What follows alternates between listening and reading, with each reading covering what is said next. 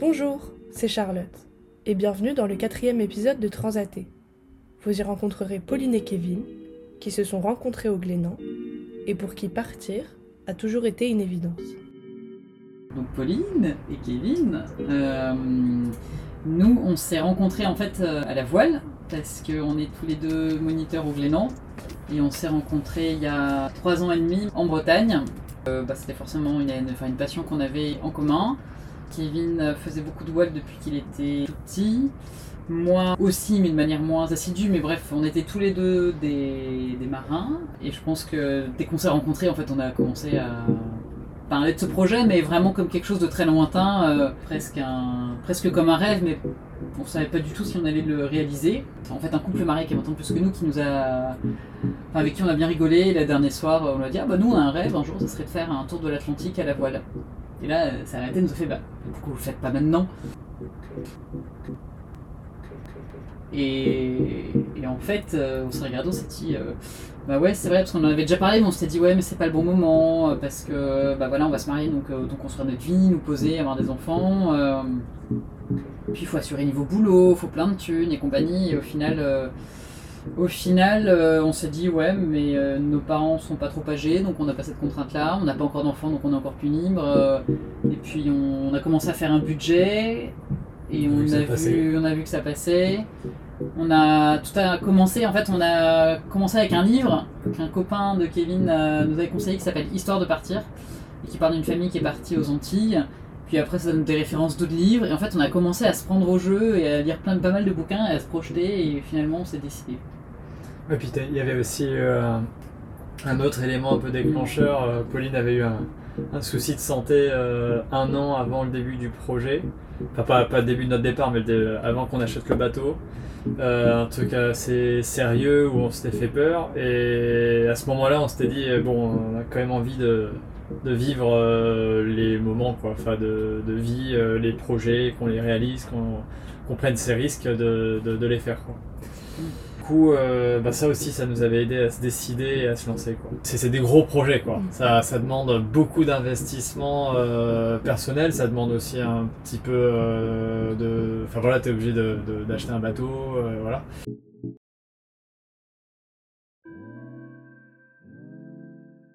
Je pense qu'on avait envie de prendre le temps de voir ce que c'était de vivre pendant un an sur l'eau, de vivre notre passion, de vivre bah, notre première année de mariage dans ce genre de contexte, en fait, de passer du temps ensemble et de pas se laisser tout de suite embarquer dans le, le côté bah, tu, tu, tu bosses euh, énormément euh, du matin au soir, tu ne vois pas spécialement, enfin la vie qui défile et les contraintes qui arrivent, t'achètes une maison, du coup t'as un crédit, du coup tu pars plus, gna gna gna, et euh, prendre le temps, naviguer, voyager.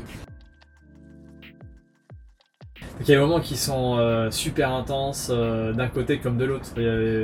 Là c'est vrai que par exemple en ce moment on est un peu dans une phase où on se sent un peu loin euh, de la famille, où les, les, gens manquent. Mais en même temps bah, on, a, on a vu des choses de fou. Quoi. Enfin, c'est, c'est génial d'arriver comme ça à la voile, c'est une aventure de dingue au final, même si c'est une aventure presque commune, il y a plein de monde qui le fait, etc. Ça reste une aventure pour chacun. Ouais, en fait, c'est un peu double tranchant euh, parce que, en fait, passer des vacances sur un bateau, c'est très différent du fait de vivre euh, sur un bateau.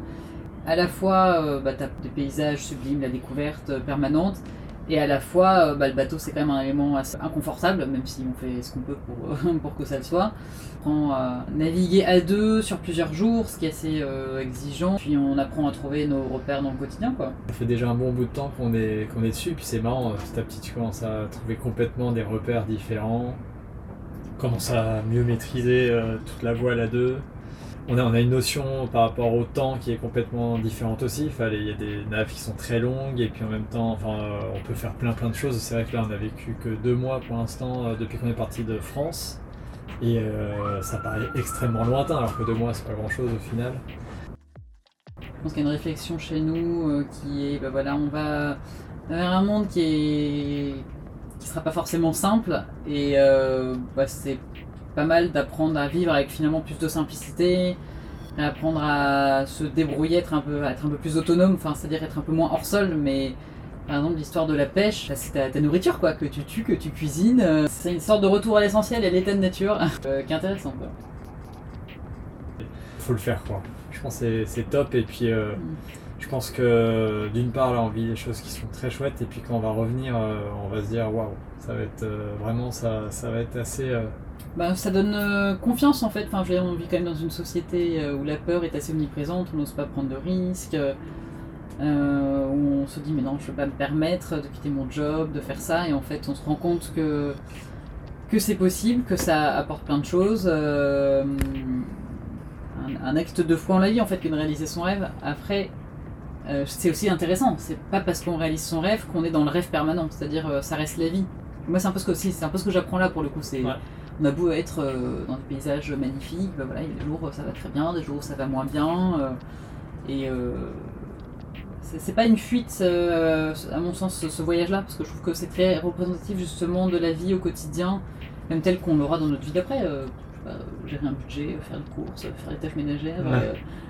euh, c'est une expérience assez réaliste au final, enfin, dans le sens ancré dans la réalité. Quoi.